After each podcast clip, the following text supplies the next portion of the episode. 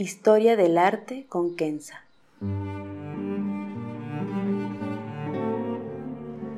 Una serie sobre el arte a través de la historia y las culturas. Se presentarán obras que trascienden el tiempo por su belleza y por lo que nos cuenta. Obras que encienden el asombro. Buenos días, me da mucho gusto saludarlos y siento mucho la tardanza en hacer un nuevo podcast. Y para disculparme, escogí una obra muy especial, La Pietà de Michelangelo. Podría decirles que Michelangelo la hizo cuando tenía apenas 23 años. Agregar que está hecha de mármol y mide 174 por 195 centímetros, que se encuentra en la Basílica San Pedro del Vaticano. Podría expandirme en el hecho de que fue hecha al pedido de un cardenal francés, Jean de Billère, como monumento funerario. Pero con esto basta. Y prefiero acercarme a la obra lentamente y dejar que ustedes, con sus ojos y su corazón, la vean a su manera. Les aconsejo ver una buena foto en el Internet para este propósito. La Pieta de Michelangelo es una obra que va más allá de su puro significado como obra del arte sacro cristiano. Es una de las pocas obras en el mundo, aparte quizá de las obras arquitectónicas como la Catedral de Chartres o la Mezquita de Alhambra o el Templo Zen de Ryoanji en Kioto, que conmueve a cualquiera, de cualquier religión, de hecho, más allá que cualquier religión, que conmueve a cualquiera de cualquier cultura, y de allá su encanto y su fascinación. Antes de entrar en sus detalles, quiero rápidamente explicarles qué es la piedad. Se traduce en piedad o compasión. La estatua es la representación de una madre teniendo en sus brazos el cuerpo muerto de su hijo. Esto habla a todos y conmueve a todos. En el contexto católico, se trata de una virgen joven que tiene a Cristo muerto en sus brazos. Es la madre dolorosa que ha perdido a su hijo, él quien supuestamente iba a salvar al mundo, su juventud, que podría parecer contradictoria con la edad de su hijo muerto, representa su pureza, el hecho que es intocable, intachable.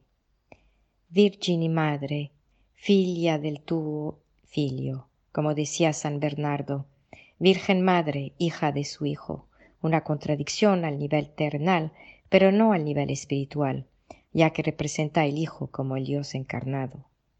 Esto es una explicación puramente religiosa que quizá les podría ayudar a entender lo que motivó a Michelangelo a producir una obra tan bella. En el contexto de finales del siglo XV, con una Italia cansada de las olas de la peste negra, los problemas de corrupción en la Iglesia con las indulgencias, el despotismo de los obispos y de los papas, y tantas otras cosas. Para Michelangelo había que regresar a la pureza de la creencia en este Dios Salvador, en la pureza de la Virgen, en el amor puro que el amor maternal es único en tener, porque una madre jamás le da la espalda a su hijo. Para nosotros, a quinientos años desde su creación, la obra también nos habla, quizá que no tanto en términos puramente cristianos, dependiendo de sus creencias, y no hay que menospreciarlas, bien al contrario, pero nos habla como seres humanos, nos habla justamente de este amor puro que hace tanta falta al mundo. Nos habla de fragilidad. Miren la cara de la Virgen, el pie izquierdo de Cristo. Somos solamente piel y hueso, nada más. Y esta fragilidad Michelangelo nos las enseña con mármol, una piedra dura y tan resistente, calificativos de la vida que nunca se va. La escultura nos enseña la gracia, con lo delicado de las telas, de las manos y de estos ojos mirando hacia abajo de la Virgen. La gracia se recibe en silencio y se da en silencio. Y justamente Michelangelo hizo que la escultura en su totalidad nos habla del silencio del que sufre y también del silencio del que reza. Y nos obliga quizás sin quererlo a quedarnos silenciosos al mirarla. La piedad de Michelangelo nos transmite tristeza y nos hace suspirar frente a la destrucción, las guerras, los conflictos cotidianos a los cuales nos enfrentamos. La suavidad de la piedra misma nos habla de la belleza de la vida y el esplendor de la muerte, la salvación misma y el perdón infinito de Dios. Acérquense a la obra y verán poco a poco desarrollarse frente de sus ojos belleza en cada detalle, las manos, la cara de Cristo en paz y la de la Virgen triste, pero en paz, no resignada, pero más bien con una aceptación total de la voluntad divina. Acérquense y verán los pliegues de las telas, la posición de las manos, la dulzura de los labios. La pietà de Michelangelo nos habla porque refleja emociones y una realidad que entendemos. Nos toca directamente el corazón y todos sentimos compasión. La idea es de transformar esta compasión en actos, de quitarnos los atajos de la corrupción y de la mentira para ser puros y honestos y amorosos. La pietà de Michelangelo es majestuosa y podríamos quedarnos agachados al verla, sentirnos chiquitos frente a tanto sufrimiento y tanta belleza.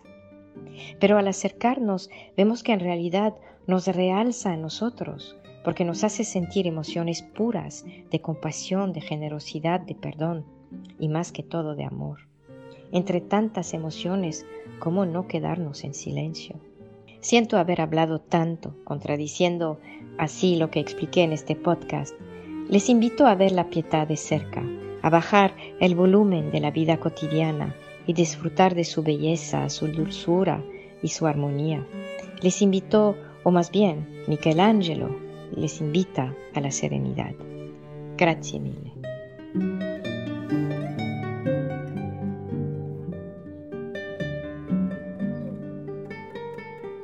Historia del arte con Kenza.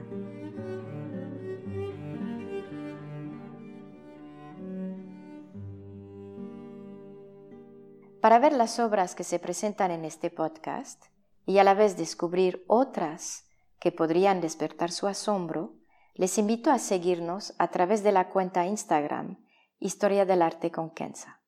El podcast es producido por Rojo Bernado y les aconsejo ver otros de sus podcasts, como Entre Cruzadas y Teatro para Llevar. Gracias.